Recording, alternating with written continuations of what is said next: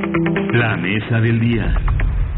Con 83 votos a favor, el Senado de la República aprobó el 27 de noviembre la reforma judicial impulsada por el presidente Andrés Manuel López Obrador y por la Suprema Corte de Justicia de la Nación.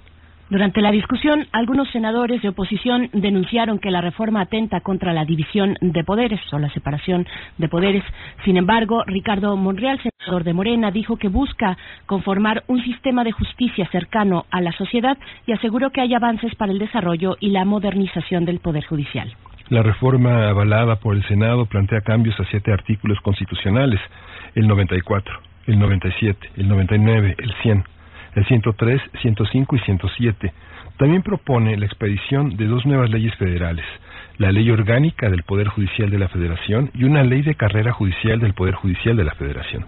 El dictamen que pasará a la Cámara, de Diputados para su discusión también busca consolidar la carrera judicial para que se acceda mediante concurso de oposición a todas las categorías y se limite la discrecionalidad de nombramientos otorgados por jueces y magistrados, entre otros temas.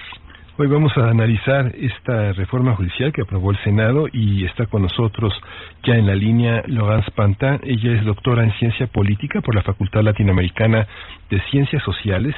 Es coordinadora del programa de transparencia en la justicia de México Evalúa. Laurence, bienvenida. Muchas gracias por estar nuevamente aquí con nosotros. Muchas gracias a ustedes por la, invitación y muy buenos días a los dos. Gracias. Gracias, doctora Loranz. También presentamos al maestro Hugo Conchacantú. Él es investigador del Instituto de Investigaciones Jurídicas de la UNAM, coordinador de la línea de investigación en justicia. Eh, bienvenido esta mañana, maestro Hugo Concha. Eh, gracias por estar en esta mesa. Gracias. ¿Cómo está? Hola, Berenice. Hola, Miguel Ángel. Pero les faltó al decir algo de mi currículum. Y amigo de Logan Pantín. Bueno, qué maravilla. Sí, es una fortuna ser amigo de Logan Pantín porque este, sí, es, es, es, a pesar de la enorme cantidad de trabajo que lleva a cuestas, tiene tiempo para la amistad. Les planteo les planteo la siguiente pregunta. ¿Por, ¿Por, dónde empezar? Es muy amplio.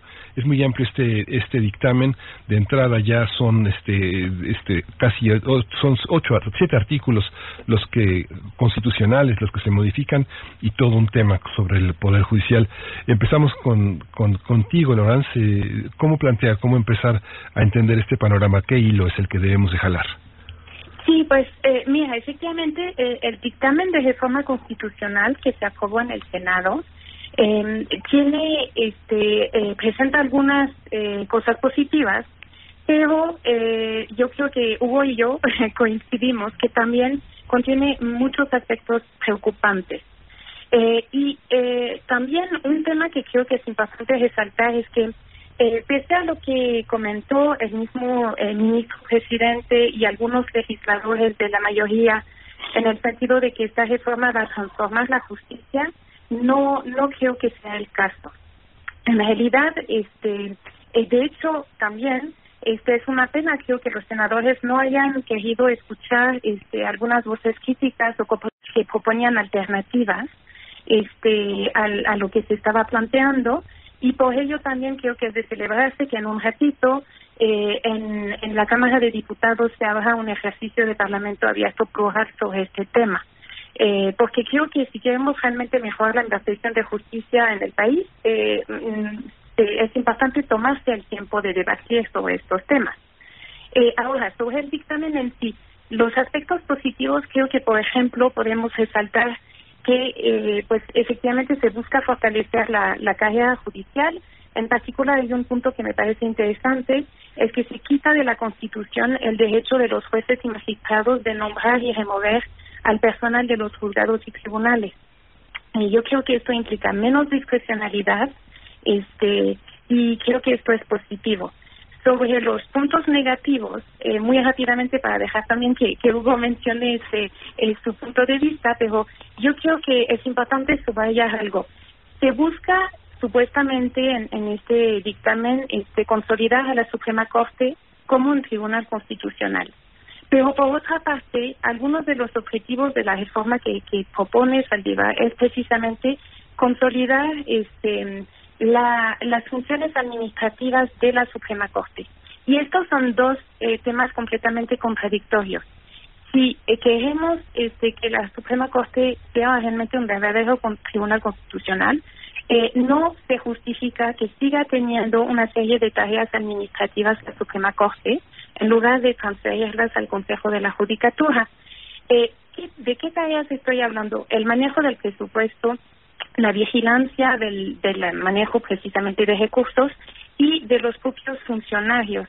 Y esto estamos viendo este que eh, es un tema bien importante porque en ella hay, hay mucha este énfasis en esta reforma para controlar los eslabones más bajos este del poder judicial este eh, federal eh, controlar en el sentido de este no eh, de, de, de, vigilarlos más eh, de no permitir que haya corrupción y nepotismo pero no es el caso en los eh, en las cúpulas eh, del poder judicial federal. Y entonces ahí se ve una intención este que no nos eh, a mí no me está gustando porque creo que lo que ponen eh, lo que sucede es que pone en riesgo la independencia judicial. Y que por, ahora lo dejo aquí y, y, y ahorita lo, lo, lo puedo desarrollar si quieren. Sí. Sí. Hugo eh, continuamos con contigo. Hugo Concha Cantú por Sí. favor. Pues mira, obviamente coincido con las cosas que está diciendo querida Logan. Yo pondría en la mesa dos puntos. Uno que tiene que ver con la forma en que se ha hecho esta, o hasta dónde va por lo menos este proyecto de reforma. Ha sido una reforma hecha por el presidente de la Suprema Corte de Justicia y el Consejo de la Judicatura que no ha sido sometida a discusión. Y lo que es más lamentable, que ni siquiera ha sido sometida a del- deliberación parlamentaria. Y voy a explicar por qué. El proyecto presentado hace algunos meses en un acto que se llevó a cabo eh, con funcionarios del gobierno federal, inmediato, el presidente de la República lo hizo suyo y lo presentó en los términos en que Saldívar lo había presentado, se lo presentó al Senado de la República. Vale ahí también decir que este proyecto, el propio Saldívar llegó a decir que no se lo dio a consulta ni a los ministros de la Corte. Entonces es un proyecto que viene de su oficina bajo su única visión y con su equipo de trabajo. Eh, este proyecto que retoma el Ejecutivo y se lo presenta al Senado, uno pensaría que el Senado lo va a revisar con detalle, con lupa, que se va a discutir. Bueno, el Senado de la República también por alguna razón política que nosotros no tenemos los detalles, decide darle paso acelerado, eh, hacen una, perdón, un- un- una pantomima de Parlamento abierto, no así la Cámara de Diputados, que ya llevó a cabo un ejercicio en la Comisión de Justicia que preside la diputada Pilar Ortega y que el día de hoy ya toda la- en la Cámara, en Comisiones Unidas, se abre el ejercicio Parlamento abierto. El Senado, para no decir, tuvo dos días en donde básicamente invitó a gente a favor de la reforma, gente de la oficina de Saldívar, básicamente algunos académicos que se habían expresado a favor, y después de eso, sin mayor discusión, aprobó con 83 votos, como dijiste muy acertadamente, Miguel Ángel, eh, aprobó el proyecto. Llamó la atención que incluso bancadas de los partidos de oposición que querían comprometerse con modificar parte de la reforma, sus propios miembros, algunos muy conocidos de antaño, pues decidieron votar a favor. El PRI decidió votar a favor. Y esto, la verdad de las cosas, pues parece que es uno de estos proyectos legislativos que trae un apoyo político fuertísimo. No sabemos bien por qué. No sabemos si esto es un poco la contrapartida de lo que pasó con la consulta popular aquella tan, tan, tan discutida que nosotros mismos la platicamos en algún programa de la Corte o si es por los proyectos todavía que tiene en su puerta el Poder Judicial a cambio de que le pasen sus reformas al IVA. Una cosa muy rara, eso en cuanto a la forma. Rápido, en cuanto al contenido, más allá de los puntos que ya Logan empezó a mencionar, es una reforma muy amplia. Entonces también simplemente decir blanco-negro es muy difícil, ahí hay que moverse con mucho cuidado. Pero digamos que es una reforma que en su corazón, en la parte central de sus propuestas, básicamente es una reforma que fortalece el control y la jerarquía al interior del Poder Judicial. Creo que es una buena forma de escribirlo. Y lo hace tanto en la parte administrativa, que Logan empezaba a decir, fortaleciendo de una manera muy, muy importante al órgano que lleva a cabo todas las tareas administrativas, todo el gobierno judicial, que es el Consejo de la Judicatura Federal, y por otro lado también fortaleciendo eh, a la Suprema Corte de Justicia como cabeza, Tribunal Constitucional y cabeza del Poder Judicial Federal en la parte jurisdiccional.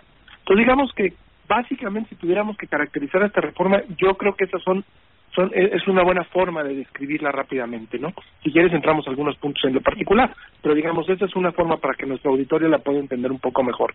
A la hora de que se nos presentó dijeron que iba a ser una reforma para combatir nepotismo, para combatir la corrupción, para mejorar la paridad, para para para que mejorar el acceso de la población a la justicia.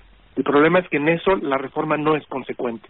No prácticamente no toca temas de los que te acabo de mencionar y más bien sus grandes puntos tienen que ver con un tema de fortalecimiento de los órganos de gobierno, tanto jurisdiccionales como administrativos. Doctora Lorenz, me regreso entonces y te pido profundizar eh, y retomar el hilo mm, sobre la independencia judicial. Finalmente, sí, lo que se ha anunciado es que es una reforma que va eh, a, que profundiza sobre la erradicación del nepotismo y la corrupción al interior del Poder Judicial. ¿Cómo se ve afectada la independencia judicial en ese sentido?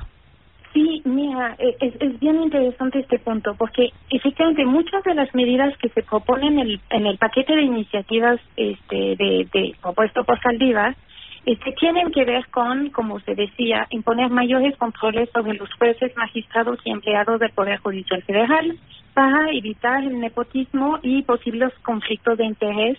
Este, por ejemplo, este, pues efectivamente se plantea consolidar la carrera judicial, lo cual eso es muy positivo pero también se establece, por ejemplo, este, lo que no está en la en la reforma constitucional, pero digamos vendría en las leyes secundarias, eh, se, plantea establecer un padrón de relaciones familiares a partir de un cuestionario que los funcionarios eh, judiciales deben de llenar. Eh, esto es eh, puede ser loable, pero también todo depende de cuál va a ser el uso de este padrón y ahí hay muchas preguntas. Pero también eh, lo que llama mucho la atención es que ninguno de estos controles aplique a la Suprema Corte o de hecho al Tribunal Electoral del Poder Judicial de la Federación, eh, porque no aplica la carrera judicial para estos funcionarios, o sea, sí aplica, pero no aplica en los concursos de oposición. Es decir, sí, eh, esos, algunos de esos funcionarios de la Suprema Corte y del Tribunal van a ser parte de la carrera judicial, pero no eh, se les aplica los concursos de oposición para eh, obtener esos puestos. Eh, y tampoco les aplicaría a ellos ese famoso padrón de relaciones familiares. Y uno se pregunta, ¿y por qué? Porque, de hecho, este, hay un tema bien eh, importante en, este, en estos días. Este, el caso del magistrado presidente del Tribunal Electoral, eh, quien es, eh, es objeto de una investigación por la Unidad de Inteligencia Financiera de la Secretaría de Hacienda, porque habría gastado más eh, de lo que le permitirían sus ingresos. Cuando se le preguntó sobre este tema al ministro Saldívar en una entrevista la semana pasada, él dijo que desafortunadamente no no podían hacer nada porque precisamente el, el Consejo de la Judicatura no tiene atribuciones para investigar y en su caso sancionar a los magistrados del Tribunal Electoral. Entonces, ahí está el meollo del asunto. Se dice que esta reforma va a permitir combatir la corrupción, pero hay un ejemplo eh, concreto en este momento que nos demuestra que esto no es no es cierto.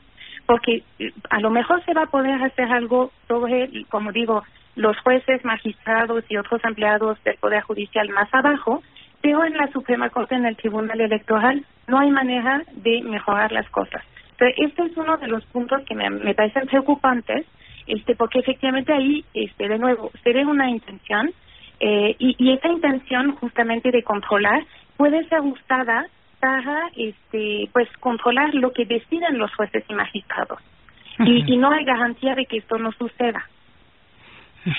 Maestro Hugo Concha, también sobre, bueno, y además de lo que quieras agregar con respecto a lo que comenta eh, Lorenz, el sistema de precedentes que ahora se eh, convierte o se resuelve con uno, con un solo precedente y ya no con cinco como era antes para vincular con esto a todos los jueces del país. ¿Qué decir de esta de este cambio? A, ver, ese es un ese es uno de los cambios más importantes, Berenice, y probablemente uno de los menos entendidos. A ver, vamos rápidamente a intentar explicar algo que es de las cosas más técnicas, incluso cuando estás dando la clase de poder judicial a los alumnos de derecho en, en México, eh, y, y, es importante rápidamente digo, porque yo creo que la reforma justamente, si en dos cosas acaba siendo muy preocupante, es en lo que dijo Logan, que lejos de fortalecer, debilita la independencia de los jueces y de los magistrados, Y la otra parte que tiene que ver con esto que tú me preguntas, porque es un mecanismo que debilita eh, de manera muy importante la división del poder en México. Ahora bien, lo explico.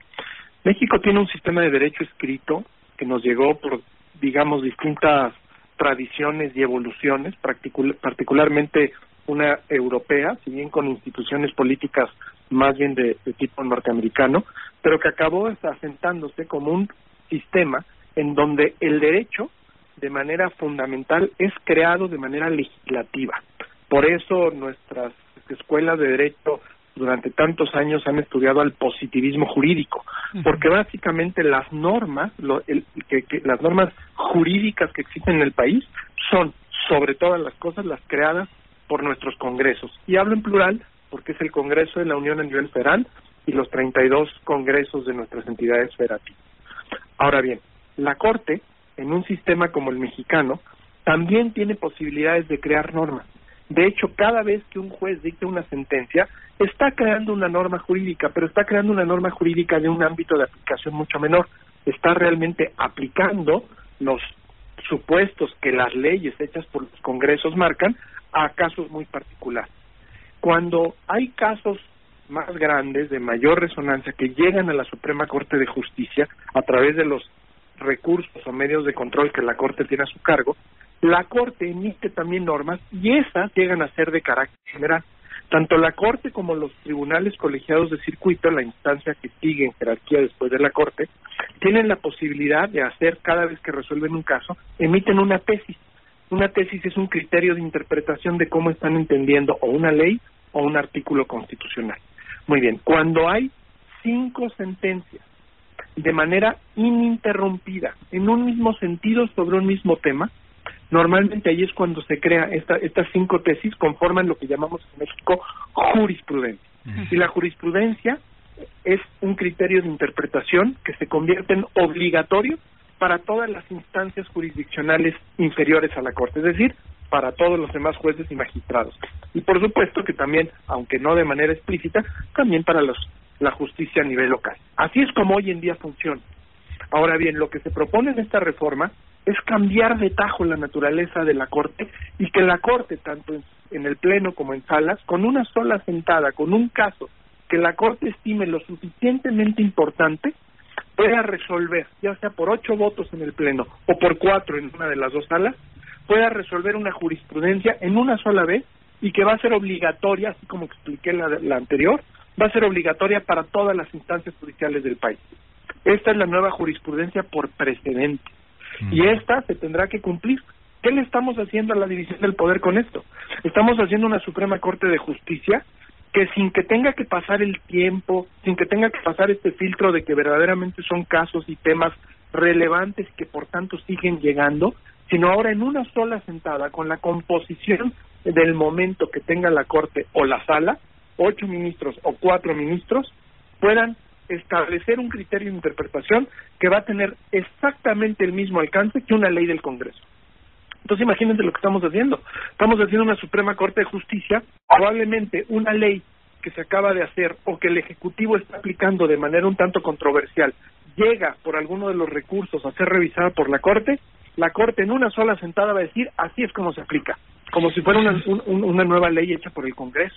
Entonces, estamos haciendo una Corte superpoderosa con este con este punto básicamente que además no no encuadra del todo en la manera en que el sistema político mexicano ha venido trabajando porque ahora vamos a tener también un órgano judicial del más alto nivel creando normas generales al mismo nivel que el, que el Congreso de la Unión como si fuéramos un país de derecho de precedentes como sucede con los países anglosajones pero ahí digamos que toda la composición y la manera de operar es diferente. Entonces estamos cambiando de manera consustancial la manera de entender el derecho y la manera de que opera el derecho. Esto va a crear, creo yo, de esta manera que poco reflexiva, nada discutida, pues va a crear un sistema verdaderamente muy conflictivo en nuestro sistema político.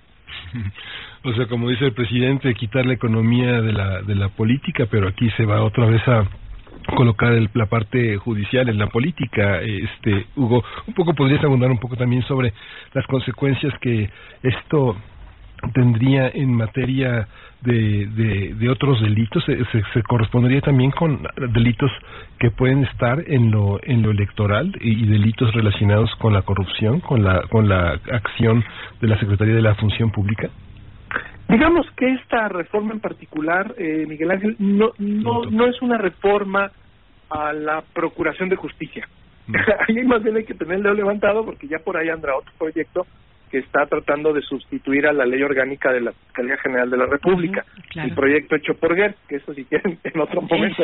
también es un gran tema. ¿eh? Lo platicamos, otro tema totota.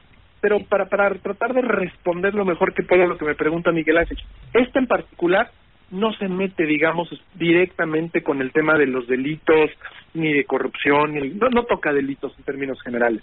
Ahora bien, con lo que expliqué hace rato, si pudiera llegar a la Corte un amparo en revisión, es decir, por un asunto penal en donde se está discutiendo si sí una manera de entender un delito o no, y la Corte igual con una sola sentada en, en una de las salas por cuatro ministros van a poder decir este delito está bien y sí debe de tener prisión preventiva, o este delito, la manera en que se está aplicando es equivocada y tiene que aplicarse de esta forma. ¿Me explico? Es el poder que se le está dando a la Corte, claro que también va a poder incidir en la manera de interpretar cualquier ley, incluida nuestros códigos penales y nuestros, nuestro Código Nacional de Procedimientos Penales, es decir, lo que regula la manera en que se dan a cabo los juicios en materia penal el, el, tema de las sentencias, de lo que implica para el trabajo de los jueces, de que solo se cuente con un precedente para actuar en consecuencia, ¿cómo tratarlo, cómo entenderlo? Este, no, bueno, yo coincido este con, con lo que comenta este eh, pues Hugo, la verdad es eso es un tema este eh, pues eh, que que de nuevo preocupa este y que también tiene mucho que va en el mismo sentido eh, que otras dos este medidas que, que, que están en el, en el dictamen. Eh, uno es la sustitución este, de los eh, eh, tribunales eh, unitarios de circuito en tribunal, por, eh, perdón, por tribunales colegiados de apelación y la transformación de los plenos de circuito en plenos regionales. Esas dos medidas van en el mismo sentido de eh, reducir, digamos, el margen de maniobra, el margen de decisión que pueden tener jueces este y magistrados en un momento dado este para este resolver sus casos. Eh, entonces eh, hay hay esta eh, de nuevo está eh, parece que hay una intención este dentro de esta reforma para eh, como lo, lo hemos comentado fortalecer las cúpulas y eh, reducir este digamos la libertad de la y el margen de maniobra de los jueces y magistrados y también hay otro tema que, si me permiten, quisiera poner sobre la mesa. Es esta reforma justamente se plantea como la reforma que va a, a cambiar este, la justicia y la impartición de justicia en el país, pero hay algunos temas que no no se plantean, que no se han este, ni siquiera este, discutido y que nos parece que podrían tener un impacto muy importante y positivo. Eh, el tema de los requisitos y mecanismos de designación de las y los ministros y de las y los consejeros de la judicatura. Ha habido mucha inconformidad por la manera en la que se han designado algunos ministros y consejeros, eh, en particular por su cercanía con el partido en el poder.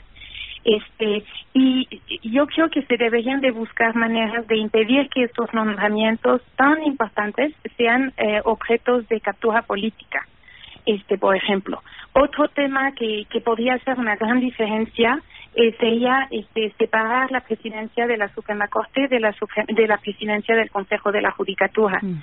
este de hecho eh, la relatoría especial de la ONU sobre la independencia de magistrados y abogados ha recomendado desde ya hace varios años que estos dos órganos sean independientes el uno del otro para precisamente asegurar una mayor independencia de los juzgadores y estos son temas que no ha querido plantear este la, la reforma de, de Saldívar, pero que tampoco se ha, habido oportunidad de discutir este de, si, si pudieran ser positivos estos estos cambios. Entonces, eh, yo creo que como lo decía Hugo, este en realidad el problema es que estamos este discutiendo un dictamen, pero eh, no se ha planteado en realidad la, el panorama más general y más amplio. Y eso es un problema porque vamos a aprobar cosas eh, seguramente había este, otras medidas que se tenían que plantear y no están ni siquiera siendo analizadas.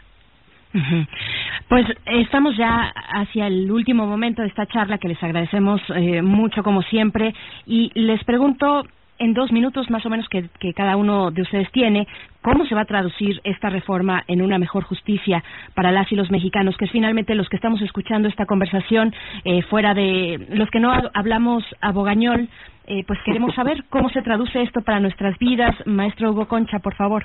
Uy, yo la verdad ando en un tono más negativo que positivo con el proyecto de reforma porque creo que lo que había que hacer y no se está haciendo con este proyecto era tratar de fortalecer mejor nuestro sistema de justicia general en todo el país, tener que hacer mecanismos para ayudar a la formación de nuestros jueces y magistrados pensando en ellos, no en las cúpulas, como dice Logan, pensando en estos jueces y magistrados que están en todo el país y que todo el día tienen que resolver justamente los asuntos de la gente, pues tendríamos que por lo menos haber creado una escuela judicial en materia de carrera que también le diera opción a los jueces y magistrados de estados que andan con problemas de recursos y presupuestales muy serios que pudieran acceder a esta escuela. Pero no, es una escuela solo para el Poder Judicial Federal. El problema de esta reforma es que es una reforma que está tratando de tomar las riendas, que eran riendas un tanto dispersas por la propia naturaleza de la institución, entre jueces y magistrados, está tratando de tomar las riendas muy fuertes, el control sobre todos los jueces y los magistrados, para eventualmente en unas muy poquitas manos, sean los ministros de la Corte o el presidente del Consejo de la Judicatura Federal, hacer y tomar decisiones hacia un lado o hacia el otro. Es decir, está agarrando el control de estos órganos para que eventualmente el Poder Judicial Federal se pueda alinear a decisiones más de tipo político. Es una reforma que va a ayudar a eso y eso no va a ayudar a una mejor justicia para la gente.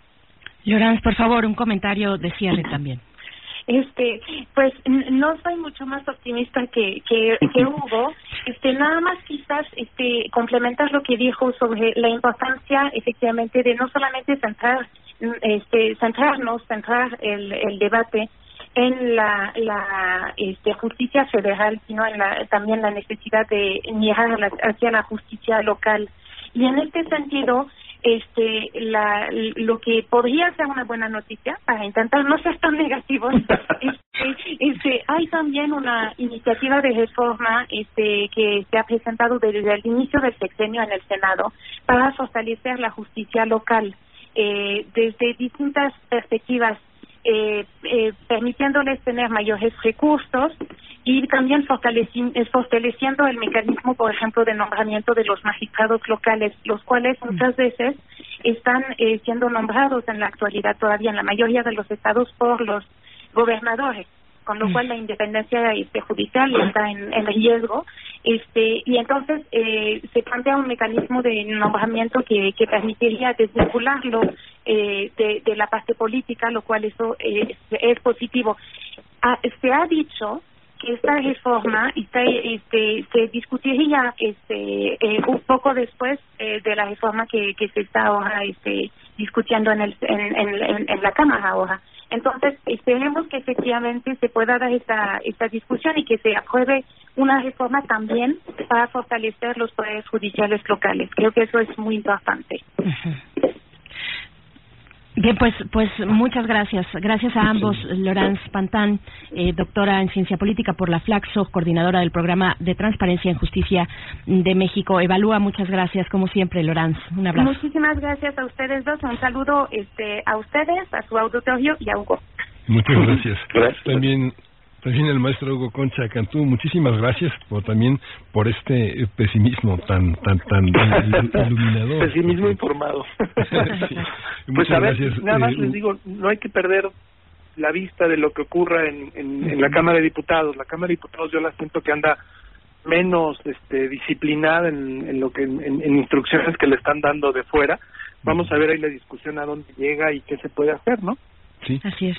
Muchas gracias, Hugo. Al contrario, muchas gracias a ustedes, como siempre. Gracias. Hugo Coche Cantú es investigador del Instituto de Investigaciones Jurídicas de la UNAM, que es eh, coordinador de la línea de investigación en justicia, nada menos. Gracias. Así es. Gracias a ambos. Pues bueno, ustedes saben, ustedes saben quién es la criatura Krampus. Vamos a escuchar esta mini producción de taxidermia de colmillos y garras porque fue el festejo precisamente entre el 5 y el 6 de diciembre en Europa.